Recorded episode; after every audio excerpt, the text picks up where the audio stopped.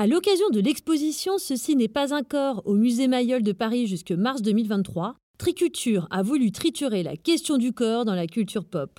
Un nouveau format bonus qui fait l'analyse d'un thème, en l'occurrence de la tête aux pieds. Et mes fesses, tu les aimes mes fesses? Triculture, la culture du tri, le tri dans la culture. Mon corps, c'est mon corps, le sien, c'est le sien, et le sien, c'est le sien. Ta présence me trouble, ton odeur me trouble. J'ai envie de vos mains. Oh ton cul, ton cul.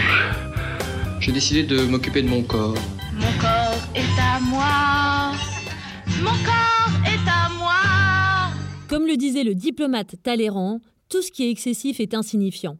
Alors comme on va pas pouvoir citer toutes les références, voici celles que Triculture préfère, en transmédia, en transgenre et en trans tout court. Commençons par la genèse. Oh, tête Quand les artistes veulent nous montrer que tel un fruit sorti de la terre, le corps, quel qu'il soit, est le produit de la nature sauvage.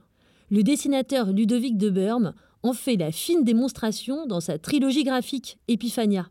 Après un déluge, une pluie de comètes va semer des êtres hybrides mi-humains, mi-animaux dans la Terre.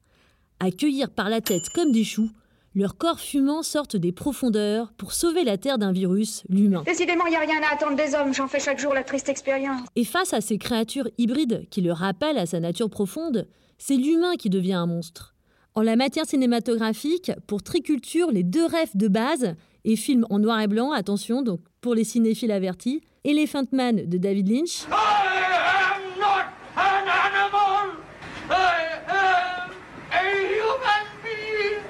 Et Freaks de Todd Browning, qui met en scène de vrais circassiens difformes face à une diva sans valeur humaine. Le propos est d'autant plus fort parce qu'il a été émis à une époque où ils étaient vraiment considérés comme des sous-hommes. Toujours en film, mais plus récemment, l'ovni suédois surréaliste Border de Ali Abazi. Dans un monde réel tel qu'on le connaît maintenant, une femme mi-elfe, mi-humaine rencontre pour la première fois un être de son espèce. Le scénario est une cascade de dénouements inattendus jusqu'à casser les a priori de genre et de valeur. C'est un mini spoil. Alors pour libérer cette nature profonde, plus ou moins enfouie en chacun de nous, nécessité et cécité font souvent bon ménage. Ouais, c'est pas faux. Et dans la réalité, le témoignage de vie de nombreux artistes vient montrer qu'il a fallu que leur corps plie pour que l'âme se libère. Par exemple, Frida Kahlo voulait devenir médecin avant son accident de bus à 18 ans. Basquiat a été renversé par une voiture à 7 ans.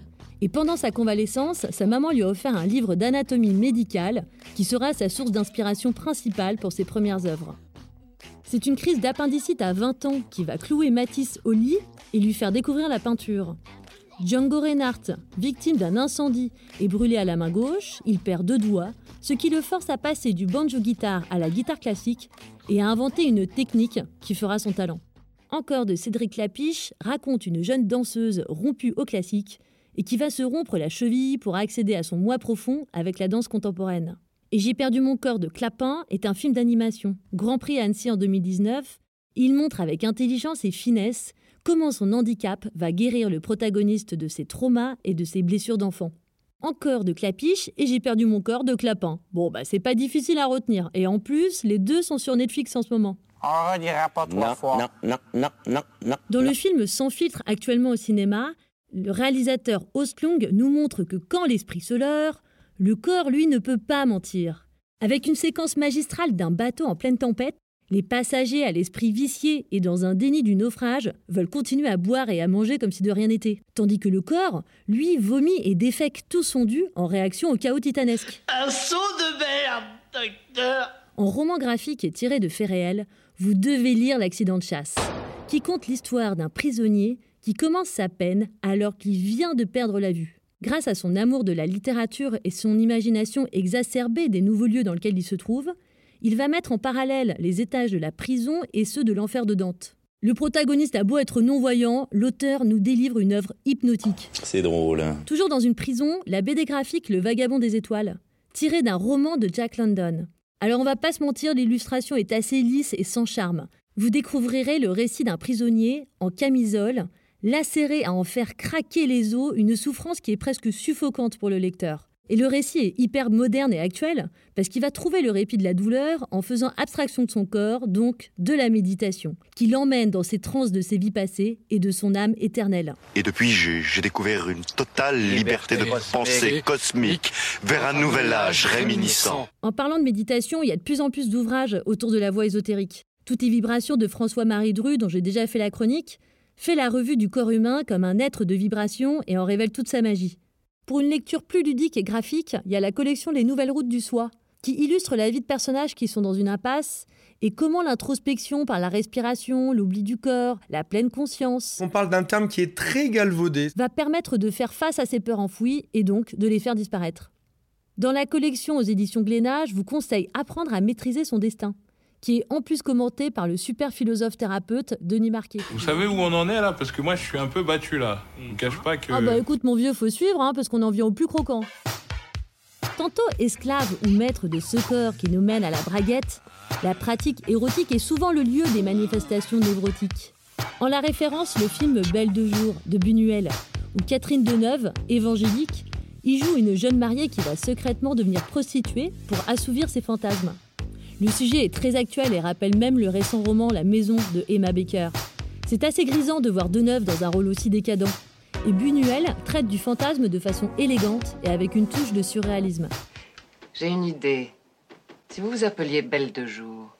Belle de jour Comme vous ne venez que l'après-midi. Oui, si vous voulez. Vous avez l'air un peu nerveuse. Détendez-vous. Vous serez sorti à 5 heures, ne vous inquiétez pas. Plus récemment, le très sensuel acteur Fassbender Il fait chaud, non? est muet en érotomane dans le film Shame de Steve McQueen. Le film est articulé comme la descente aux enfers d'un junkie. Il s'oublie dans le sexe frénétique avec des ébats qui commencent du sommet des buildings new-yorkais jusqu'au fin fond des sinistres backrooms. En termes d'utilisation du corps comme exutoire névrotique, le témoignage de la vie de la romancière Anna Esnin y va à fond les ballons.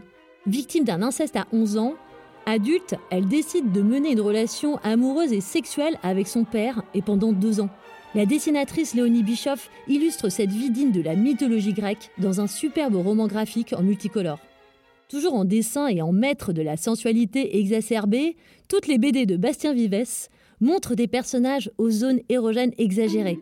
Des lèvres pulpeuses, des poitrines explosives, des sexes protubérants.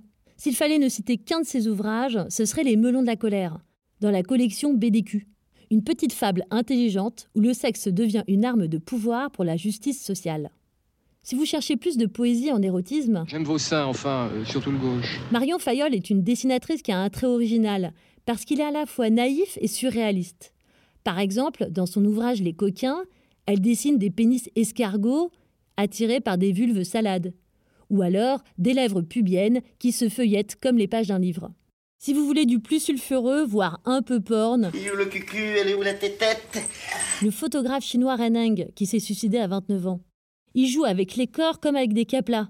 Il arrive à créer des formes géométriques, comme des rosaces de toison pubienne, des mandalas de langue, ou des fesses alignées en quinconce, comme des dunes de sable. Dernière reco de ce chapitre, qui n'en est pas vraiment une, mais qui vaut quand même le détour, rien que pour le plaisir un peu voyeur de s'atterrer de la grande névrose narcissique du plus renommé des artistes contemporains, j'ai nommé Jeff Koons, of course. Il a fait reproduire des statues grandeur nature de son corps et de celui de son ex-femme, la Cicciolina, en plein ébat et bien sûr en pleine érection, vaillante et fière. Allez, on se retrouve au prochain épisode avec les chapitres sur le corps aliéné, le corps christique, le corps formesme et le corps démesuré. Si vous avez aimé cet épisode, n'hésitez pas à en parler, à liker, à partager, à, abonner, à, tout ça, tout ça. Et surtout, restez très culturieux.